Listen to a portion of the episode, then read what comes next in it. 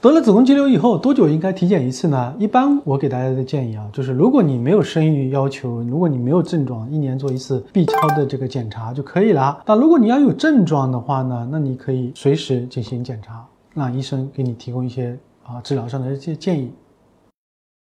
抖音。